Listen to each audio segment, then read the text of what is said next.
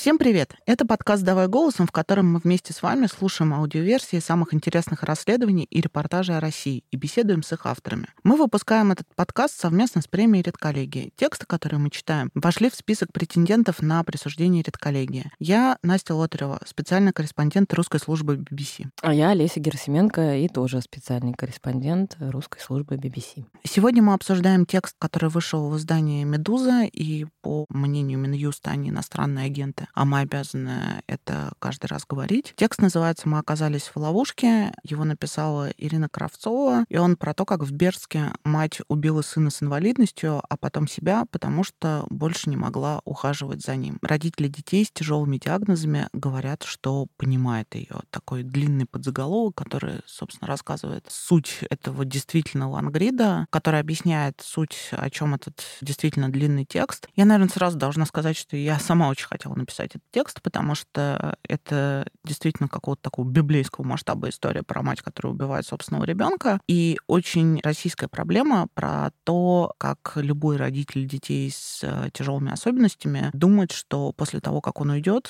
что будет э, с их ребенком, даже если этому ребенку 40 лет, вернее, особенно если этому ребенку 40 лет, потому что в таком случае этот ребенок едет в психоневрологический интернат, ну или просто куда-то исчезает, потому что на самом деле люди с особенностями у нас очень в стране незаметны. Очень показательно, что текст сначала вышел э, с реальными фамилиями героев, главных героев семьи, э, где совершилось это двойное самоубийство. После публикации семья попросила фамилии убрать, и теперь они заменены на инициалы. Мне кажется, это в том числе прекрасно отражает э, то, о чем ты сейчас говорила, незаметность, не, ну, не встроенность в общество, это да, стыдно. непризнание обществом, стыд. Ну, очень целый комплекс сложных эмоций. Хочется про это поговорить с автором. Давайте послушаем текст. Его прочитает Алевтина Пугач, а потом мы позвоним Ире Кравцовой, которая этот текст написала.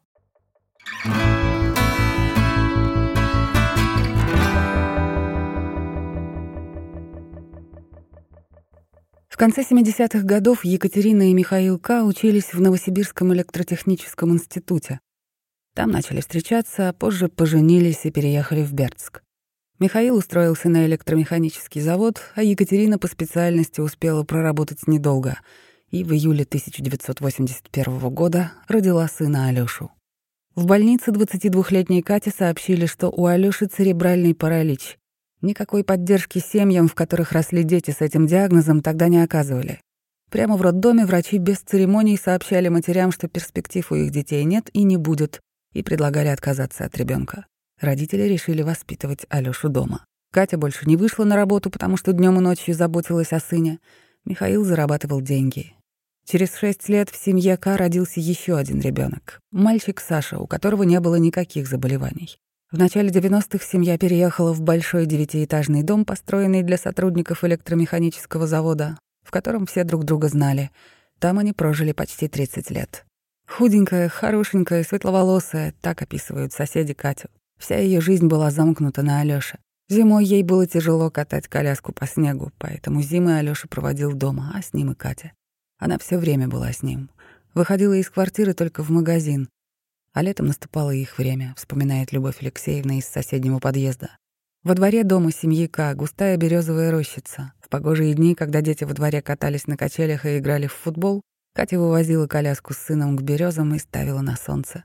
И всегда на эти прогулки с Алёшей надевала платьице и подкрашивала глаза, как на настоящую прогулку, а не по хозяйственным делам, рассказывают соседи. На прогулках с сыном они видели только Катю. Михаил много работал и домой возвращался, обычно угрюмый и глубоко погруженный в свои мысли. Алёша всегда был очень худым. Даже когда стал взрослым, на вид в нем было килограммов сорок, а еще высоким, светловолосым и улыбчивым, как мама. На прогулках Катя всегда что-то рассказывала ему, смеялась, он тоже все время улыбался. Некоторых соседей это приводило в изумление. Как можно быть такой радостной, когда твой ребенок инвалид? Алёше нравилось замечать знакомые лица во дворе. Он сразу в коляске дергается, улыбается, мычит, только сказать ничего не может, вспоминает Анна Алексеевна из их дома. Меня как замечал, весь сразу улыбался, ёрзал что-то там у себя в коляске. А я его в ответ за уши трепал, говорит 82-летний Юрий Петрович, соседка с третьего этажа. Кате нравилось, когда люди общались с ее сыном, хотя бы так. Только когда ей задавали вопросы вроде «почему Алёша стал таким?» или «а как же он дальше?», Катя ощетинивалась, как ежик, говорит соседка Юлия. Кате было важно, чтобы у Алёши были друзья, чтобы было с кем делиться своими мыслями, чтобы его понимали. Поэтому она научила сына пользоваться интернетом, где он знакомился и общался с другими людьми с церебральным параличом. Катюша научила его носиком набирать на компьютере текст, говорит Юрий Петрович. Младший сынка Саша хорошо учился, был отлично развит физически и гонял с мальчишками футбол во дворе. По словам соседей, Катя чувствовала себя виноватой в том, что Саша вынужден все время быть рядом с братом и что семья живет будто в реабилитационном центре. Уход за Алёшей она считала исключительно своим делом. Считала себя виноватой и перед семьей, и особенно перед Алёшей. Соседи никогда не видели, чтобы Саша гулял со старшим братом. Окончив школу, он уехал учиться в Новосибирск, устроился на работу, женился, купил машину и квартиру. У них с женой родились дети. Иногда Саша навещал родителей. Алёша не говорил, но Катя научилась понимать, о чем он думает и чего хочет, вспоминают знавшие их люди. У Евгении из соседнего подъезда тоже растет сын с церебральным параличом. Когда ты в 39 лет заперта в бетонной коробке с неговорящим человеком, у тебя с ним устанавливается уже телепатическая связь. Ты полностью его понимаешь, говорит Евгения. И тем это тяжелее. Каждый день видишь, что он абсолютно все про себя понимает и мучается. А ты никак не можешь ему помочь. И тогда ты приковываешь себя к нему, потому что чувствуешь обязанной хоть как-нибудь облегчить его страдания, не можешь пойти куда хочешь, годами не можешь лечь в больницу на операцию. Это колоссальная несвобода. В 2019 году Катя узнала, что у нее рак груди в уже запущенной стадии, говорит соседка Анна, живущая на этаж выше семьи К. Однажды она случайно встретила Катю в больнице, и та ей рассказала о болезни. Екатерине удалили грудь, но метастазы пошли дальше. Она постоянно ездила в больницу, перенесла много сеансов химиотерапии. Боли были нестерпимые, признавалась она Анне. И прошлым летом из-за болезни Катя впервые ни разу даже не вышла погулять с сыном. «Смотрю, тащит огромные пакеты с продуктами», — вспоминает сосед Катя Юрий Петрович. «Говорю, Катя, куда ты тянешь? Хоть бы помог тебе кто». Особенно в последние годы, когда она заболела. А она бежит скорее к сыну, на лету бросает «я сама, сама». Вот так всегда. Как не встретишь ее все сама. Но в конце февраля 2021 года, после очередного визита в больницу, Катя сама пришла к Юрию Петровичу. Вся запыхавшаяся, целый этаж пробежала. А это уже тяжело для нее стало, вспоминает сосед. Взмолилась. «Юрий Петрович, миленький, я так устала. Давай я буду платить денежку, а твой сын будет приходить, поворачивать и поднимать Алёшу. Мне слишком тяжело. Мы в ловушке, у меня ничего не получается». Юрий Петрович тогда ответил, что у сына работа и своя семья, помогать он не будет, и вспоминает, что увидел в глазах Кати обречённое выражение. Через несколько дней, 2 марта, у Кати был день рождения, ей исполнилось 62 года, она дала сыну горсть таблеток. Убедившись, что он умер, написала записку мужу. «Миша, прости, мы устали». Алёша был не против. Так всем будет легче. И выпила таблетки сама. Михаил нашел жену, сына и записку, вернувшись с работы. Вызвал скорую. Врачи констатировали смерть Алёши, а Катя была еще жива. Ее отвезли в реанимацию и несколько дней боролись за ее жизнь. В это же время Следственный комитет возбудил уголовное дело по статье убийства. 5 марта Катя умерла. Семья К всегда жила очень тихо, без ругания и громких ссор. Иногда даже казалось, что в их квартире вообще никто не живет, говорит их соседка из квартиры напротив. О том, что Кати и Алёши не стало, многие соседи узнали только в середине марта. Им рассказал об этом журналист КП «Новосибирск», собиравший материал для своей заметки. Младший сын Александр разговаривать отказался. Застать дома его отца Михаила не удалось. О том, что случилось, согласились говорить только соседи. Катя просто надорвалась. Обычно период, когда матери привязаны к ребенку, длится года три. Потом начинаются садики и школы, а у нее это затянулось на 39 лет. Это же титанический труд, считает соседка Людмила. Из разговоров с Катей она знает, что та беспокоилась не о том, что после ее смерти семья не найдет денег, чтобы нанять для Алёши сиделку. Деньги у них были. Она искала человека, который будет для ее сына не только санитарным, но и социальным партнером. Для нее страшнее всего было, что после ее смерти ее ребенка обесценят, говорит Людмила. Ее запрос был не только в том, чтобы после ее ухода ему меняли памперс, а чтобы видели в нем личность, видели в нем то, что видела она. Катя знала, что так как она любит Алёшу, никто его любить больше не будет. Что все видят в нем только его немощь, видят инвалида, объясняет Людмила. Она одна знала, чем он интересуется, о чем мечтает. Вот и все. «Я понимаю эту женщину из Бердска», — говорит Ольга Шимко из Бреста, мама одиннадцатилетнего сына с церебральным параличом. «Быть привязанной к сыну и все время сидеть с ним, конечно, это не ее выбор. А что ей было делать? Бросить его? Я удивлена не ее поступком, а тем, что еще мало матерей в окно выходят. Когда на родительских форумах пишут про такие случаи, как в Бердске, каждая говорит, что очень хорошо понимает эту маму. В молодости Ольга работала учительницей английского и французского, Воспитывала дочь от первого брака, крутилась как юла. Много времени проводила с друзьями и больше всего ненавидела сидеть дома. В 30 лет она родила сына от второго мужа. Сын родился недоношенным, на седьмом месяце беременности. Поэтому врачи оставили его в больнице и несколько месяцев проводили обследование. Матери о результатах не говорили. Три месяца она каждый день и даже ночами ходила в больницу к сыну.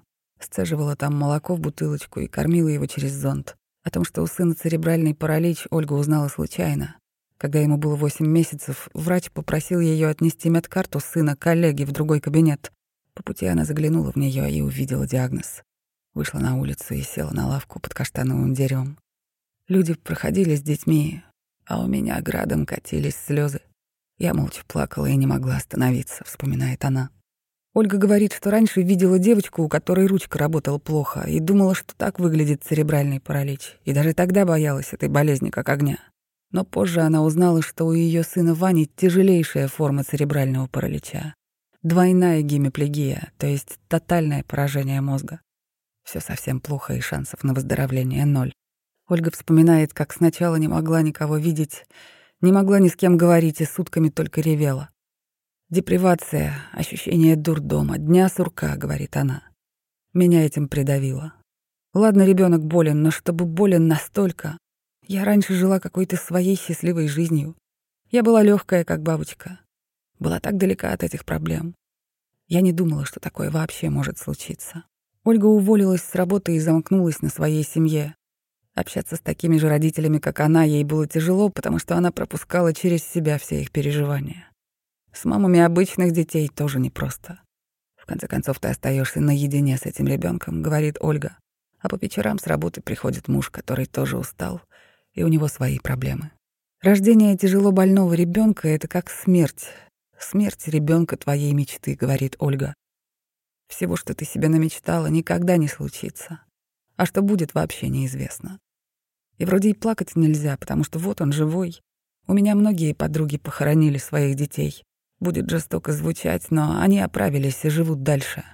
Они не варятся в этом, как я, каждый день. Понимаете, о чем я говорю? Особенно тяжелые этапы, когда все дети идут в сад, а твоему ребенку там не место. Когда дети взрослеют, идут в школу, на пение, на волейбол, а твой ребенок снова нет, продолжает Ольга. Дети окончат школу, уедут от родителей, поступят в институт, а у твоего ребенка ничего этого не будет. Никогда. Это больно. Вот именно тогда понимаешь, чего лишился. Хотя бы в эти ключевые этапы с семьей должен быть психолог. У Ольги такой помощи не было. Но немного придя в себя, она сказала себе «Хрен всем вам, я боец». «Ваня, я не сдамся никогда в жизни». Мы разговариваем с Ольгой по скайпу. У нее за спиной лежат огромные стопки ежедневников, которые исписаны планами на день. Напротив каждого пункта галочки. У Ольги не поднимается рука выбросить их. Это мои пот, кровь и слезы. Когда сын был маленьким, Ольга нашла информацию о том, что ему нужен лечебный массаж. Но в Бресте его никто не умел делать. Она ездила учиться массажу в Минск за 400 километров. Садилась вечером в электричку и ехала ночь. Утром умывалась в привокзальном туалете и шла на занятия. Вечером садилась на ночной поезд и возвращалась домой. А через два дня снова в Минск. По понятным причинам врачи не могли помочь Ольге вылечить ее сына, или хотя бы улучшить его состояние. Но и просто смириться с тем, что он так проведет всю жизнь, она не захотела. Ольга стала взахлёб черпать из книг и интернета информацию об альтернативных, недоказанных научно способах лечения церебрального паралича. Ольга занималась с маленьким Ваней жесткой лечебной физкультурой. Крутила, вертела, растирала руки и ноги, заматывала сына в тутор. Ставила у шведской стенки, ходила вместе с ним с табуреткой, проводила дыхательный массаж, обычный массаж, массаж языка, подтягивания на руках, нажимала на точки, занималась с ним на мече, делала паттернинг и ползание. Реабилитация ребенка занимала у нее почти все время. Даже не оставалось времени помыть голову. Каждый день с раннего утра до поздней ночи был расписан по минутам. «Я так хотела его вытащить», — говорит Ольга. С тех пор мало что изменилось. В таком режиме они с сыном живут уже 11 лет, по сей день. Каждое утро Ольга встает, меняет 11-летнему сыну подгузник и проводит с ним утреннюю суставную гимнастику. За ночь Ваня скручивает колени, поэтому она ему их разминает. Потом мы пытаемся стоять, потом идем с табуреткой на кухню. Это долго. Садимся, едим. Едим сами, без зонда, как многие с нашим диагнозом. Это тоже очень долго. Даже гордится Ольга.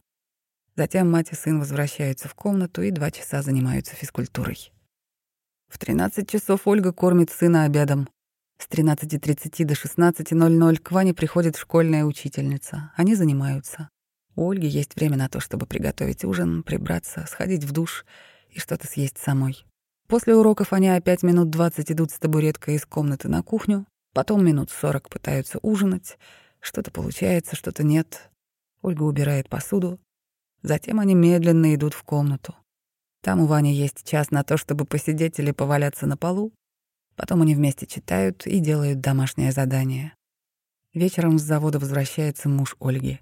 Они втроем могут посмотреть кино, но я уже никакая, и Ваня никакой, говорит Ольга. Зато сейчас он у меня стоит на присогнутых ногах. Я говорю, Ванька, ты сможешь стоять и на ровных, гордится Ольга. Он был спастик жуткий. А сейчас мягкий и разработанный парень, у него нет болей. Врачи говорили, что Ваня никогда не заговорит и не пойдет в школу, а он говорит и учится дома в третьем классе. Сейчас он может читать крупный шрифт, нажимать кнопки на планшете, валяться на полу и облизывать пальцы. Ольга хочет, чтобы он научился красиво произносить звуки, держать равновесие и ходить. Опускать руки слишком рано. Я еще не перепробовала все, что есть в этом мире, чтобы сдаваться, говорит Ольга. Она так много занимается сыном, потому что хочет научить его как можно большему и таким образом освободить. Недавно она увидела в интернете классные экзоскелеты и сказала мужу, что они обязательно купят такой сыну. «Я костьми лягу, но он у меня будет ходить», — говорит Ольга.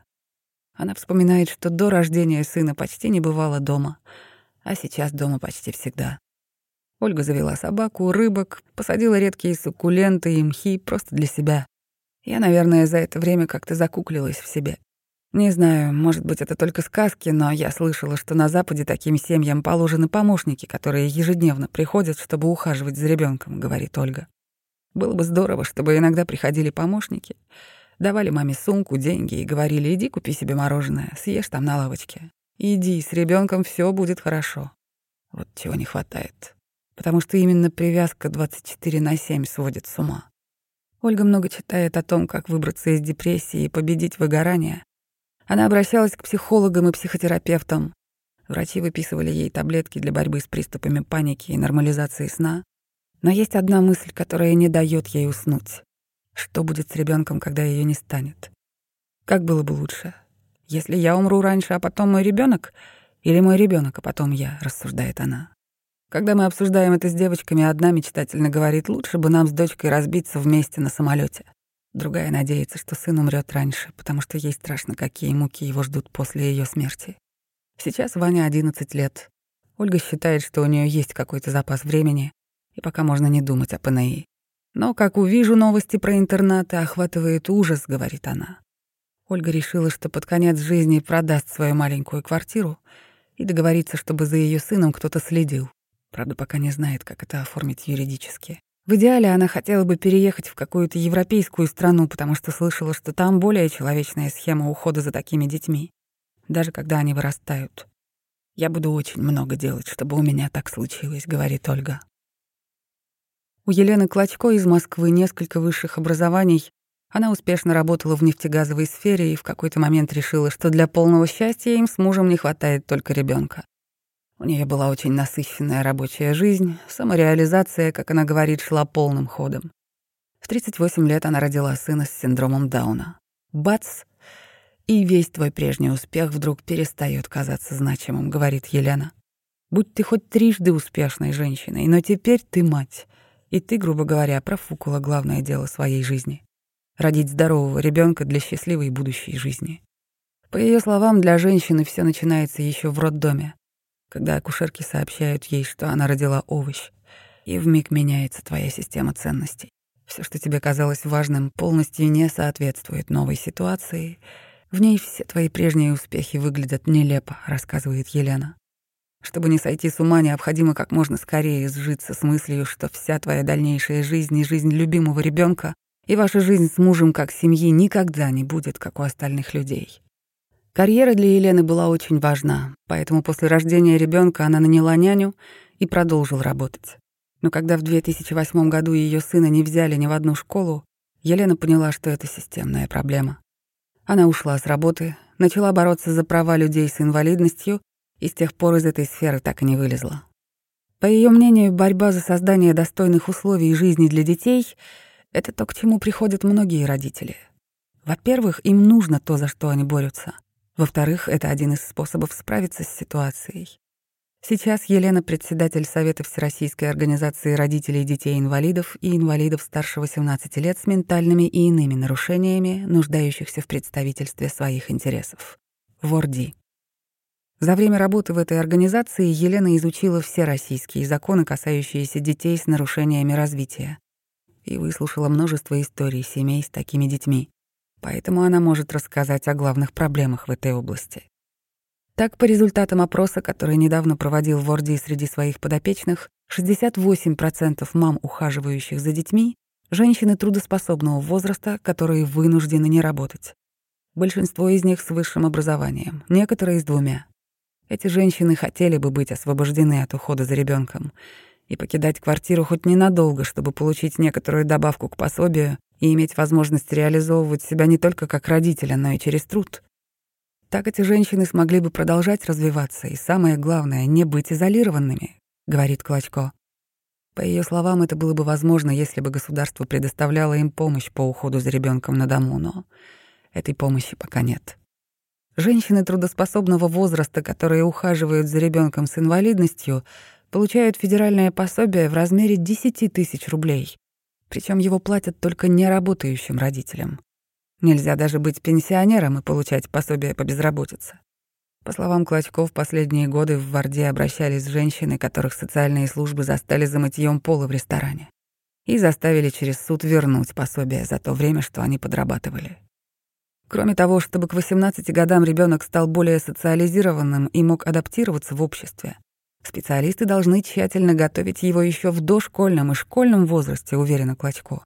Ребенку от нуля до трех лет должна быть оказана ранняя, а у родителей должна быть возможность отвести его в детский сад с услугами для детей с ограниченными возможностями здоровья и инвалидностью. В России, по словам Клочко, этого нет, хотя есть соответствующий закон — когда ребенку исполняется 18, заканчивается срок его обучения в коррекционной школе или пребывания в реабилитационном центре, и семья остается один на один с уже взрослым человеком, говорит Клочко. К этому моменту родители, как правило, уже достаточно пожилые, практически нетрудоспособного возраста.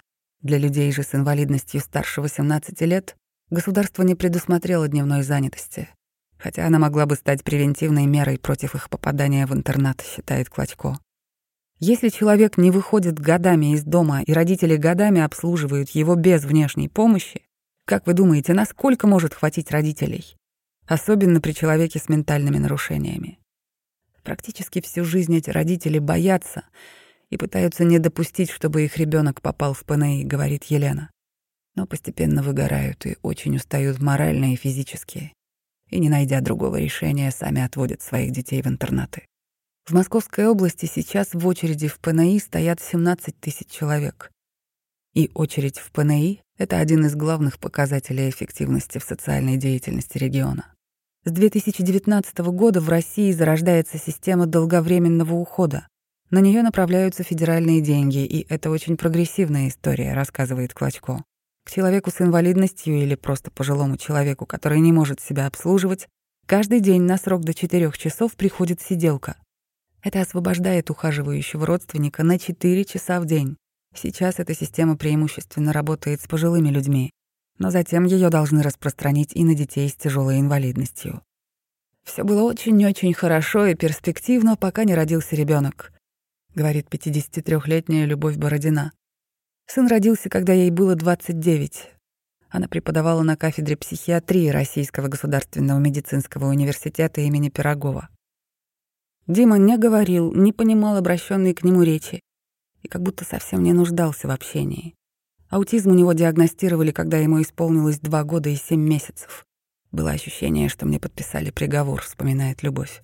Мы с мужем оба психиатры и, естественно, знаем о всевозможных болезнях и патологиях, но чтобы прямо вот так у нашего ребенка, чтобы самая тяжелая патология, не немножко, не чуть-чуть, не когда-то позже, а с самого начала и самая большая тяжесть. Это ужасно. Любовь на ощупь учила сына говорить. По слову в три дня. Так он набрал словарный запас примерно из 500 слов. Если бы я этого не делала, он был бы абсолютно невербальным. А так все таки может сказать одним, двумя, тремя словами то, что он хочет или не хочет, говорит Любовь. Поначалу она страшно стыдилась рассказывать, что у нее психически больной ребенок, особенно коллегам. Надо знать особенности психиатрического сообщества. Между собой мы часто обсуждаем, у кого-то тяжелый ребенок, интересно, откуда наследственность? От матери или от отца? Кто из них тоже больной? У меня даже спрашивала профессор нашей кафедры, от кого наследственность? По-доброму, без всякого зла. Я ей ответила, от нас обоих. Тот диалог для меня был просто кошмаром, говорит Любовь. Любовь вводила Диму в шестую детскую психиатрическую больницу и все время боялась, что они встретят кого-то из коллег, хотя те уже знали о сыне.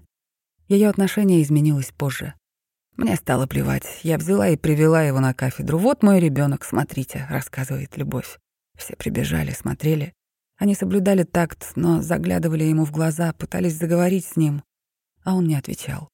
Когда сыну исполнилось семь лет, Любови пришлось уволиться с кафедры в университете и устроиться врачом-психиатром в Федеральный ресурсный центр помощи детям с аутизмом, где детей готовили к поступлению в школу, чтобы ее сына туда взяли без очереди.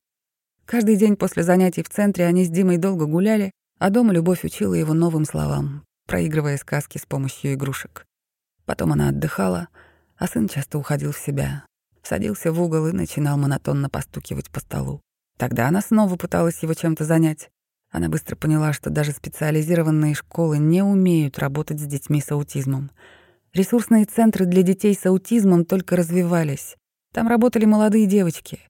Вот он у вас щиплется. Он их щипал чуть-чуть. Лечите, лечите препаратами. Я лечила, я пыталась, но эти щипки никакими препаратами не снимешь. Они ситуационные, рассказывает Любовь. Учителя жаловались, что сын ничего не делает на уроках, отвлекается, встает. Послушайте, он болен. Он и должен вставать, отвлекаться, не делать. Именно поэтому он находится у вас, а не в школе. Вы должны с этим работать, а не мне жаловаться на это. Но я все равно благодарна им, что они его хоть какое-то время продержали, вспоминает она. Любовь перевела сына в другую школу, которая перешла на программу для детей со сложной структурой дефекта, а раньше была обычной коррекционной школой для детей с легкими интеллектуальными нарушениями. В эту школу устроилась молодая девушка только после института. Как психологу ей нужно было поработать с подростком.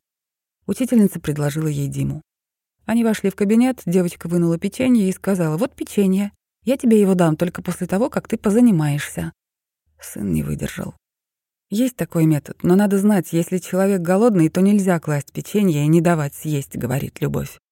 Он просто взял и щипал ей грудь, шею, наставил красных пятен. Она начала рыдать и рыдала два часа. Сбежались директор, завуч, все учителя. Мне звонят и говорят, срочно приезжайте. Он чуть не прикончил психолога. Любовь забрала Диму из школы и решила, что они больше в нее не придут. Хотя ей звонил директор и уговаривал остаться. Мне было стыдно за него, за себя. Ужасно при мысли, что он причиняет кому-то вред. Пусть даже это не страшный вред, но тем не менее, объясняет Любовь. В школе Дима числился до девятого класса, но учился дома. Занималась я с ним сама, чтобы он никого, кроме меня, больше не обидел. В 15 лет у Димы проявилась агрессия к матери и огромная любовь к отцу. Так до сих пор говорит Любовь, объясняя, что у таких детей часто возникает неприязнь к матерям и вообще к женщинам, которые о них заботятся. Сын больно щиплет любовь, выбирая чувствительные места. Я стала очень терпеливая. Могу любой щип выдержать с каменным лицом. А мама моя, ей сейчас 87, плачет. Говорит, за что ты меня щипаешь, говорит Любовь. Дима может начать щипаться, потому что мама вошла на кухню, когда он ест, или потому что папа пошел в душ, а он хочет, чтобы папа всегда был рядом. Он бежит и срывает недовольство на нас, добавляя еще один синяк. Количество ситуаций, когда он недоволен, бесконечное, говорит любовь. Я отдаю себе отчет, что это не самая страшная агрессия. Бывает гораздо хуже. У меня есть знакомая, у которой ампутирована ушная раковина. Сын с аутизмом прокусил ей ухо. Муж Любови, Владимир, психиатр, профессор института имени Сербского. Непробиваемый оптимист, говорит о нем Любовь. Еще до постановки диагноза сыну она говорила мужу, «Смотри, это аутизм», а он отвечал, «У тебя бред, у нас нормальный ребенок. Когда диагноз подтвердили, но мягко сказали аутистические черты, он заявил, «Ну вот видишь, они же сказали черты, это не полный аутизм». Владимир долго не признавал диагноз сына. Мать Любови диагноз приняла. Брат мужа обожает племянника. Они обнимаются, целуются и играют. Но в колоссальной работе с сыном ей долгое время никто не помогал, говорит Любовь. Наверное, это слишком много ожидать, чтобы меня не только не винили, но еще и мне помогали. Но сейчас основная нагрузка легла на Владимира. В 15 лет Дима закончил программу коррекционной школы, научился кое-как читать и писать, но так и не смог освоить арифметику. Тогда Любовь поняла, это потолок, прогресса не будет. Я надеялась, что вытащу его почти до нормы, нет, не вытащила. Когда я отпустила себя и немножко расслабилась, стало полегче, рассказывает она. И намного легче стало, когда мы нашли няню. Я нашла няню-мужчину. Мне казалось раньше, что это невозможно. Теперь мы молимся на него. Он уже лет шесть, надежный, пунктуальный, он справляется. Господи, только бы ему здоровье и подольше с нами. С появлением помощника жизнь Любови изменилась. Он сидит с сыном каждый будний день с 10 утра до 18 вечера. Его услуги обходятся в зарплату любови на двух работах, но это позволило родителям Димы ходить в гости или гулять. С сыном это почти невозможно. Нам хочется иногда выйти просто вдвоем, Пойти и ни о чем не думать. Тогда мы зовем няню на несколько часов. Да, сын беснуется вечером, где папа, где мама, но няня справляется, слава богу. Сейчас Диме 24 года. Он посещает один некоммерческий центр. Там ребята готовят еду, а потом едят ее.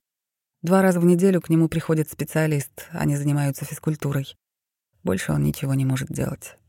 Он может сидеть и стучать. Если у него хорошее настроение, просится гулять или наоборот повторяет «не хочу гулять, не хочу», рассказывает Любовь. Потом начинает ждать папу. Приходит папа — это счастье. Потом он принимает ванну с пеной, он ее любит. Потом ужинает вместе с папой. Это тоже счастье. Любовь говорит, что они уже решили, Диму надо будет определять в интернат. Но это долгий процесс, потому что туда большая очередь. Я себе еще где-то лет пять дала не думать об этом, говорит она. Но мы не будем тянуть. Если кто-то из нас заболеет чем-то хроническим, скоропостижно уйдет, значит, начнем деятельность по устройству в интернат, не откладывая. Но любовь признается, что планировать что-то ей очень трудно. Будущее для меня чернота. Я стараюсь не думать о нем, потому что наше будущее — это интернат. Мое эмоциональное состояние пострадало не потому, что я постоянно думаю об этой ситуации, а потому что я стала более депрессивной, более тревожной, рассказывает она. Понимаете, что стало с моей жизнью? Для меня душевный комфорт — это час перед сном, когда я знаю, что сын скоро ляжет, муж дома, все нормально, день прошел, слава богу. Вот этот час релаксации. Но он, к сожалению, очень короток, потому что я засыпаю, и наступает новый день. Несколько лет назад Любовь провела исследование, чтобы понять, у многих ли матерей тяжелобольных детей есть суицидальные мысли. Получилось, что пассивный фон вроде «не хочу жить» у 70% матерей. Даже нашлось несколько, кто совершал суицидальные попытки. Почти всегда за повседневную жизнь детей с нарушениями развития отвечают матери. Отцы обычно заняты работой и материальным обеспечением семьи. Отец, который остается дома и день за днем занимается ребенком, редчайшее явление. Александр Воробьев окончил Санкт-Петербургский университет, работал в МИДе, где за 11 лет дослужился до дипломатического ранга первого секретаря. В 2011 году у них с женой родился сын, а вскоре Александра направили в Швейцарию, где он занимался помощью российским гражданам за рубежом. Это была очень интересная работа. Стабильная, относительно простая, привычная мне, вспоминает Александр. Я делал вещи, которые знал, как делать, и у меня было много амбиций. Примерно в два года его сыну диагностировали расстройство аутического спектра. Русскоговорящих специалистов в этой области в Швейцарии не нашлось, и семья экстренно вернулась в Россию. Александр вспоминает, что, узнав о диагнозе сына, подумал, все это ерунда, все можно подкорректировать, просто нужно посильнее разобраться. Но постепенно начал осознавать, что не все так просто. Стал прикидывать, какие потребуются финансы, чтобы улучшить жизнь сыну, рассказывает он. Понял, что все не вписывается. Да я вообще не представляю, кто финансово может потянуть нормальную реабилитацию ребенка с аутизмом. Прикладной анализ поведения сейчас считается самым эффективным методом адаптации ребенка к жизни в социуме. Но как же он дорого стоит. Перед рождением ребенка Воробьевы откладывали деньги на покупку квартиры, но их пришлось потратить на реабилитацию сына, а о покупке жилья забыть.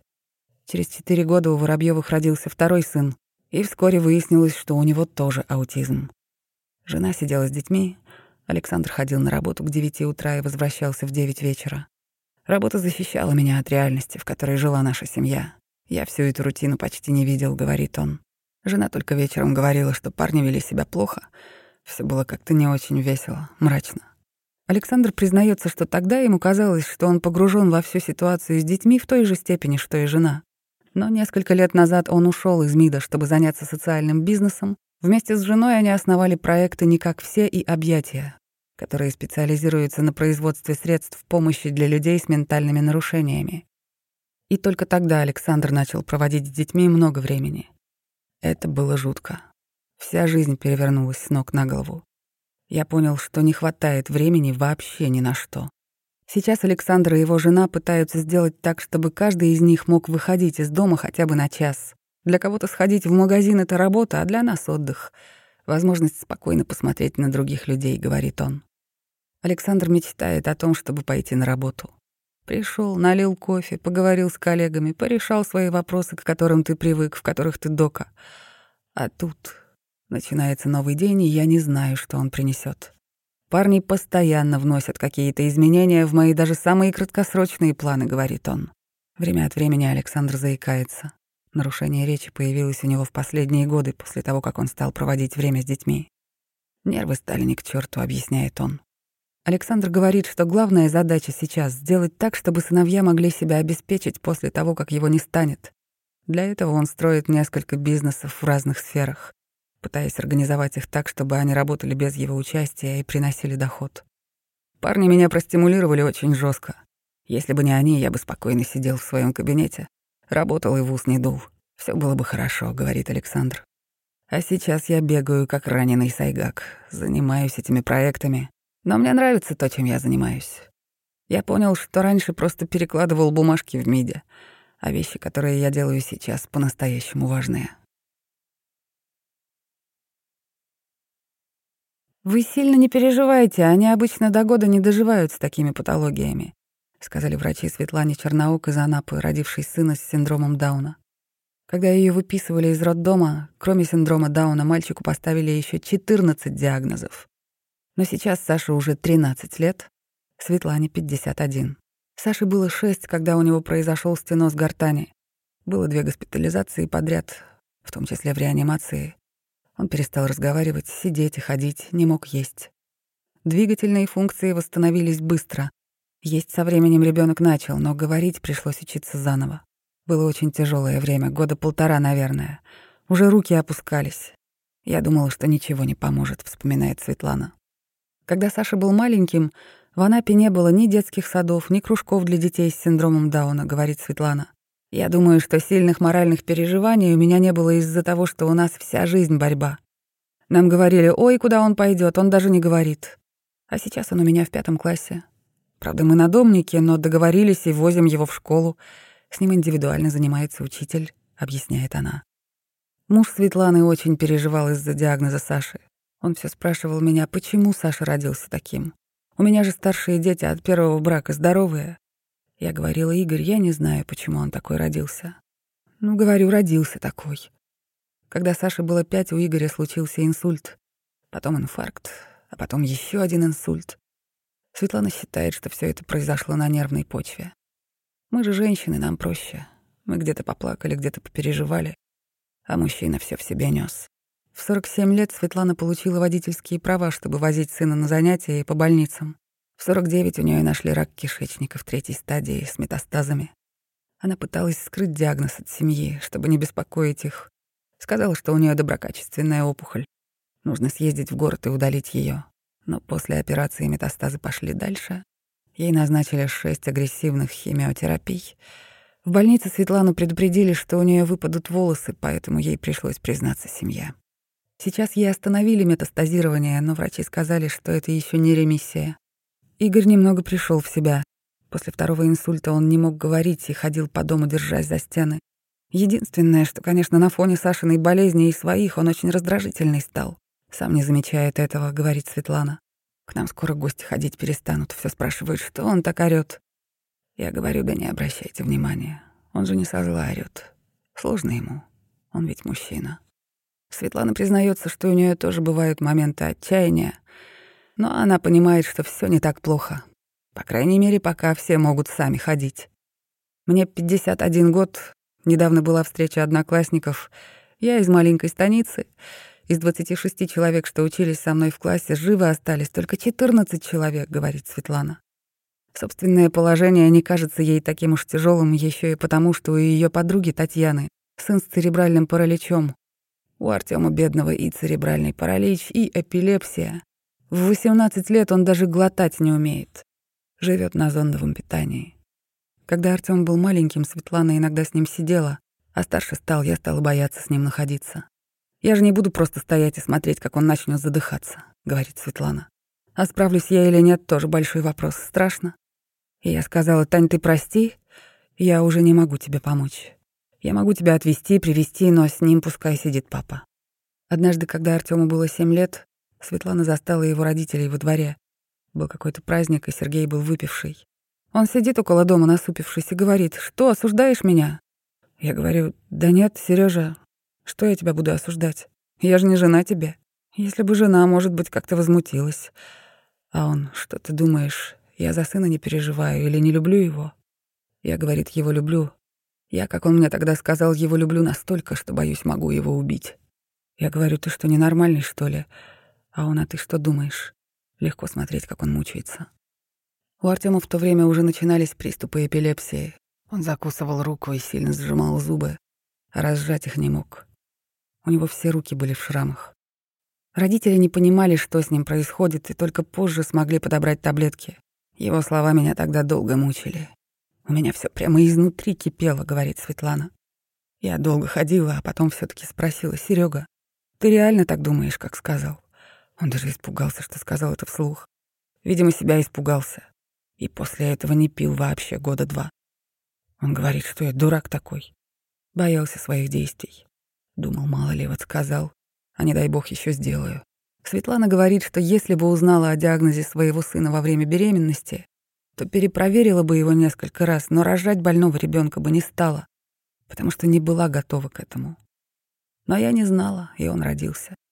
Конечно, я его люблю. Я сейчас горы сверну, чтобы ему было хорошо. Я так и делаю. Когда его родила, больше не вышла на работу. Всю жизнь посвятила сыну и его развитию. Но своей старшей дочери Светлана говорит, что когда их с мужем не станет, она не должна заботиться о брате. «Я мать, я могу свою жизнь пожертвовать сыну. А ты ему сестра, у тебя будет своя семья. И если ты увидишь, что он будет опасен для себя или для семьи, то такие люди должны быть в специальных учреждениях. Не бери на себя этот груз, ты не должна.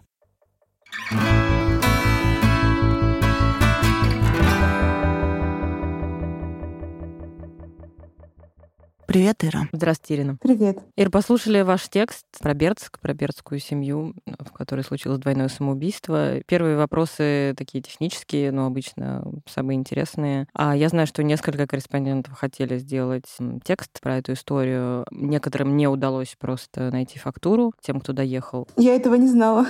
Ну вот, я вам открыла секрет. А расскажите, когда ехали, как уговаривали, сколько времени ушло на это, да, потому что это не свежая новость. Да, ну непосредственно, на самом деле, именно на фактуру для этой истории это ушло довольно мало времени. То есть, э, ну, тем более из-за того, что ее младший сын этой женщины отказался э, говорить изначально. Вот, а когда я приехала домой к ее мужу, то, ну, в общем, не застала его дома, и все. И получается, все, что у меня есть про эту историю, это то, что получилось узнать узнать от соседей, и вот в частности от тех из них, с кем она, ну, героиня более-менее близко общалась. Да, там очень показательный вот этот момент, что одна из э, ваших интервьюируемых тоже мать ребенка с ДЦП, да, тоже, по-моему, заболевание. Да, да, да. Вот, то есть это сразу так подсвечивает масштаб проблемы, что это не какой-то редкий раритетный случай, а что буквально в соседнем подъезде происходит примерно такая же история. Да, меня это тоже удивило довольно-таки, что так совпало, потому что, ну, женщина выглядела... Не, ну, понятное дело, что она выглядела обычно, что могло быть необычного, но что так совпало, да. Скажи, пожалуйста, а вот ты, когда поняла, что, собственно, прямой репортаж написать не получится, но люди имеют право не хотеть разговаривать, да, там, не хотеть обсуждать то, что случилось угу. в их семье, и мы тут их заставлять не можем, видно, что вы попытались. И дальше, ну, ты встаешь э, перед проблемой, что там прямой репортаж не получится. Как дальше ты или вы с редактором придумывали, как сделать такой материал? Как вы выбирали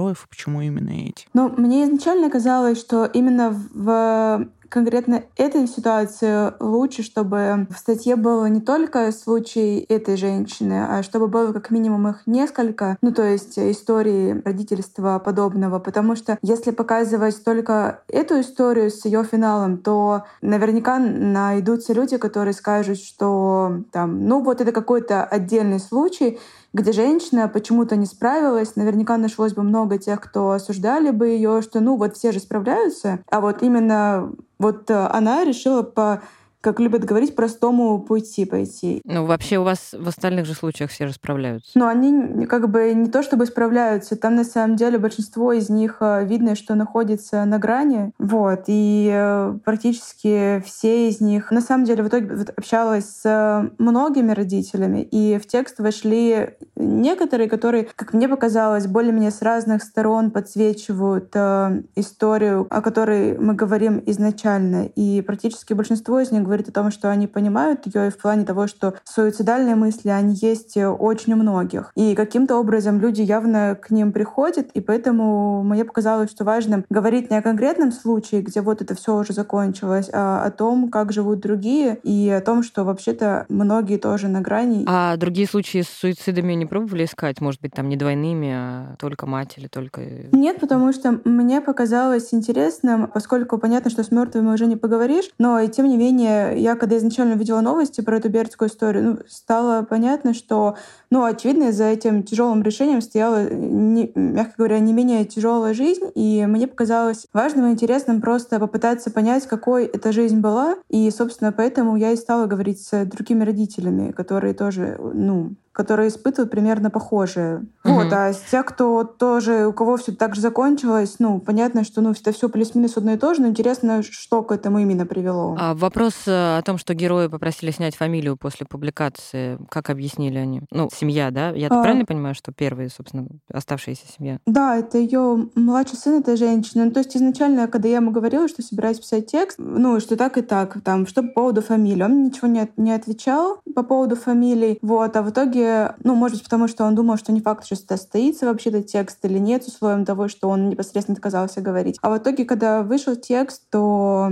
он э, связался с э, редактором и сказал, что, ну, в принципе, да, семье было бы немного проще, если бы фамилия не фигурировала, вот, потому что, ну, это навсегда останется в истории, и мы убрали ее. Ну да, тут нет каких-то претензий к редакции точно, просто мы обсуждали, что за этим решением стоит как раз какой-то довольно определенный э, комплекс переживаний таких семей, да, и в том числе стыд, хотя им совершенно нечего стыдиться. Да, очевидно, что и у мужа ее, и у сына, несмотря на то, что нет никаких вообще моральных прав кого-либо в чем обвинять, ясно дело, что у них у самих есть, э, я так думаю, к себе много претензий сейчас и чувство вины и всего подобного. Ну и тем более, ну понятно, что неприятно, когда и все о чем-то таком потенциально могут подумать в отношении тебя. Ну я вообще, надо сказать, думаю, что чувство вины — это, как видно из твоего материала, это то, что сопровождает всех по жизни непрерывно. Много знакомых, у кого дети с особенностями, и нет, наверное, ни одного, которого бы не спросили или не сказали, что, ну, я не знаю, там, бухал во время беременности, Курила наверное. в первый триместр. И, кстати, очень заметно, и это классно, когда, ну, как это видно из рассуждений вот этих родителей, как они все равно ищут вот эту причину и вину в себе. Генетика моя или мужа? Ну, то есть, в общем-то, какая mm-hmm. уже разница? Тем более, что она может быть троюродной тетушки по прабабушкиной линии. Это Слушай, генетика, даже это... если вообще любая генетика, в том числе, там, я не знаю, и моя, как мама, какая уже разница? Ну, ну да, типа, да. Что, что, что было делать? Да, что меня еще удивило, с другой стороны, хотя чему удивляется, это понятное дело, что часто же ведь у одних и тех же родителей, там, один из э, детей или несколько рождаются здоровыми, а кто-то с какими-то нарушениями и заболеваниями. То есть предугадать это и сказать, что тот-то виноват. Ну, это вообще странный, ну, конечно, да, понятное дело, разговор про то, кто виноват. Но понятное дело, что эти мысли вообще, мне кажется, у, у всех, наверное, не побоюсь сказать, есть. Слушайте, Ира, у меня вопрос все, э, все время этот есть ко многим текстам, вопрос про деньги. Мне вот просто, ну, и интересно, и, и этот момент не проговорен в тексте. Вот когда мы, потому что деньги очень много, конечно, могут облегчить и решить, как мы видим там из примера семьи, которая в конце концов взяла няню, да, вот последняя, по-моему, семья как раз. Угу. Вы упоминаете, что у героини, которая покончила с собой, вроде как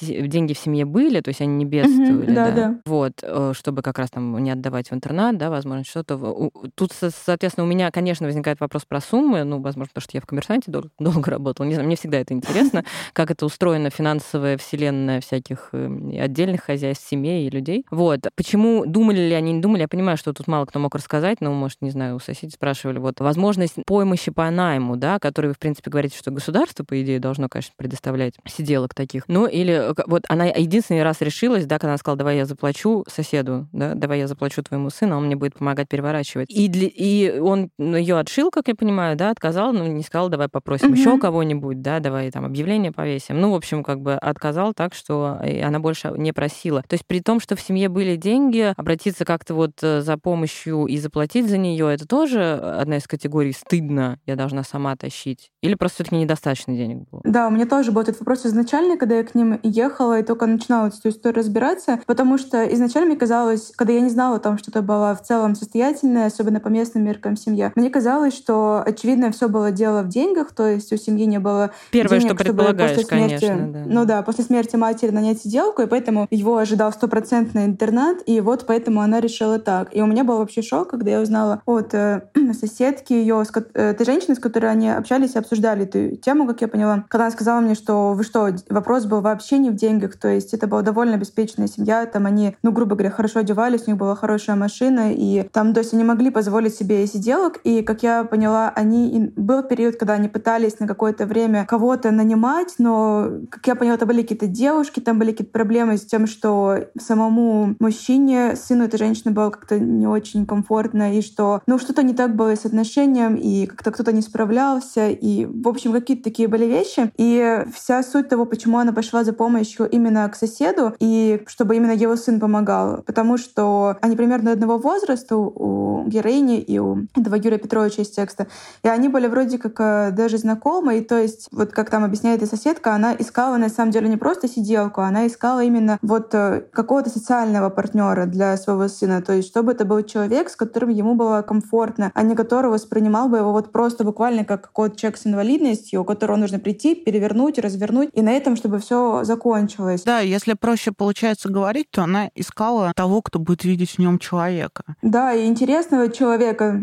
Супер большая проблема и с паллиативом, там, и как раз с каким-то уходом за людьми с особенностями, потому что уже там жалости плюс-минус научились, ну, и какому-то там базовому уходу, да, как раз какое-то вот это вот, ну, человеческое отношение, что это человек. Я бы все равно, на самом деле, побольше почитала вот про финансовый аспект этого всего, потому что, ну, действительно удивительно, что семья, разумеется, первое, что представляешь, прочитав эту новость, это еще и мать-одиночку скорее, да, а не замужнюю еще с одним здоровым ребенком. Да, вот да, то, тоже да. Вот, а тут полноценная. Да, меня, кстати, говорю, вот этот вопрос в плане финансового, в первую очередь, мне был интересен, и я даже там какую-то уже гипотезу, да, выстроила, что просто нет денег на сиделку, видимо. И второй аспект, который меня удивил, что как же вот так все это произошло, и она чувствовала себя один на один с этой бедой, если она была с мужем, то есть он всю жизнь был с ней, он никуда не ушел, как часто это бывает в таких семьях, и обеспечивала, все было в порядке, вот почему один на один. И в итоге поэтому ну, в общем, это так осталось для меня открытым на какое-то время, но потом я поговорила с другой героиней, которая есть в тексте, у которой тоже ребенок с церебральным параличом. Вот Ольга, да? Да, и вот там она, в частности, как раз говорит, и вот в том моменте стало понятнее уже, когда она говорит, что вот там целый день она описывает, как вот на протяжении 11 лет там просто адское количество всего она делает для того, чтобы ребенок хотя бы просто не ухудшился, а оставался на том же положении. И вот она говорит, что а вечером муж приходит с работы, и вроде как можно уже провести какое-то время вместе, хотя бы просто уже не помогая никому, а просто, но уже она говорит, и сын никакой, и я никакая, и в общем все.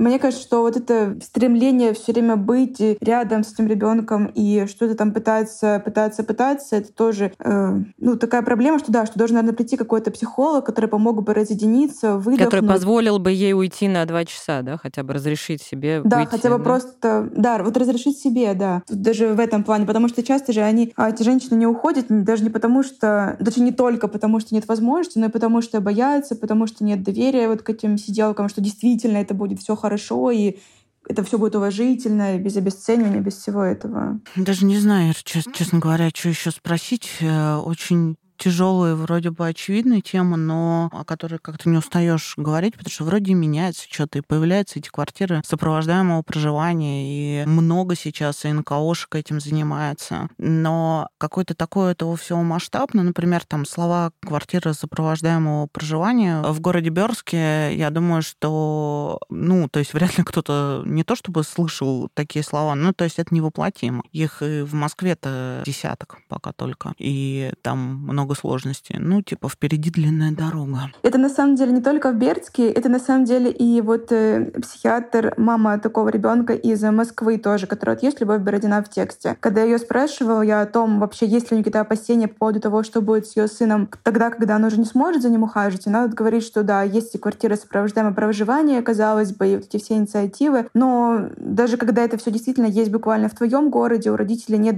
доверия к тому, как вообще это будет работать, а, допустим, вот сейчас эта квартира есть, и все это устроено, там, окей, оно развалится через год, что будет с ним тогда? И, ну, в общем, нет какого-то представления, что действительно это какой-то отлаженный механизм, и вот я туда определю его, и там ему будет хорошо и спокойно. И все равно многим кажется, что самое понятное из того, что сейчас есть, это вот э, интернат, и в то же время всем понятно, что интернат — это, ну, очень-очень-очень хорошо. Как раз за последнее время стало плюс-минус большему количеству людей понятно, что такое психоневрологический русский интернат. Ну, потому что раньше да. просто люди особо даже и не знали, включая э, родителей э, таких детей. Сейчас все-таки больше слышно, больше пишут, больше рассказывают, ну, что отдельно доставляет, потому что ты живешь с осознанием, что ты отдаешь своего ребенка в концлагере, а, и ничего хорошего из этого не будет. Наверное, от этого еще тяжелее. Спасибо, Ир, большое. Спасибо, Ир. Удачи. Пока. Вам спасибо. Пока-пока. Пока.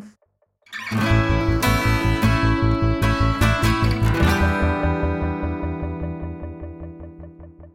Ты знаешь, я просто очень много знаю про инициативы такого рода, в том числе есть, эм, знаешь, две концепции. Есть концепция, ну, немножко подрихтовать то, что есть, ну, потому что это действительно очень глобальная проблема. Давайте сделаем, ну, нормальные пни какие-то там, не знаю, не концлагеря. Ну, что да, там семейные больницы. Семейные больницы, что там будет не три памперса, как сейчас э, на день на человека, а десять. Ну, то есть вот какая-то такая штука, это там отчасти то, что делает Ньют Федермессер на самом деле, это очень большой большое дело, потому что на государственном уровне, наверное, можно только улучшить то, что есть. А есть э, такие активисты-панки, типа Вера Шенгели и там еще там организации «Перспективы» в Питере, которые просто говорят, что эта система, она порочна изначально, она должна быть разрушена до основания там и так далее. Так вот, я была недавно в квартире сопровождаемого проживания для тяжелых взрослых ментальников в Питере, а в Питере лучше всего с этим по стране, ну, как бы так получилось. И я, будучи там много лет там в благотворительности, благотворительности, занимаясь этой темой, прифигела от того, насколько это сложно. Насколько сложно, если делать все по правилам и нормально. Ты понимаешь, они выходят гулять. Ну, во-первых, там у волонтеров там такая позиция, вот это вот, и почему я говорю панковская, потому что, ну, или идеально, или никак. И идеально там в их понимании, и это правильное понимание, действительно полностью отношение как к полноценным людям. Условно, перед прогулкой 40 минут они выбирают с тяжелым ментальником, который очень тяжело подает сигналы, что надеть? какую футболку надеть. Буквально. И И когда там ты разговариваешь с э, волонтером, он все время включает этого человека в разговор. Я просто подумала, что мне еще есть куда расти и расти, при том, что я годы об этом пишу, потому что ты действительно все время, ну, немножко съезжаешь. Это требует времени, это требует сил. Более того,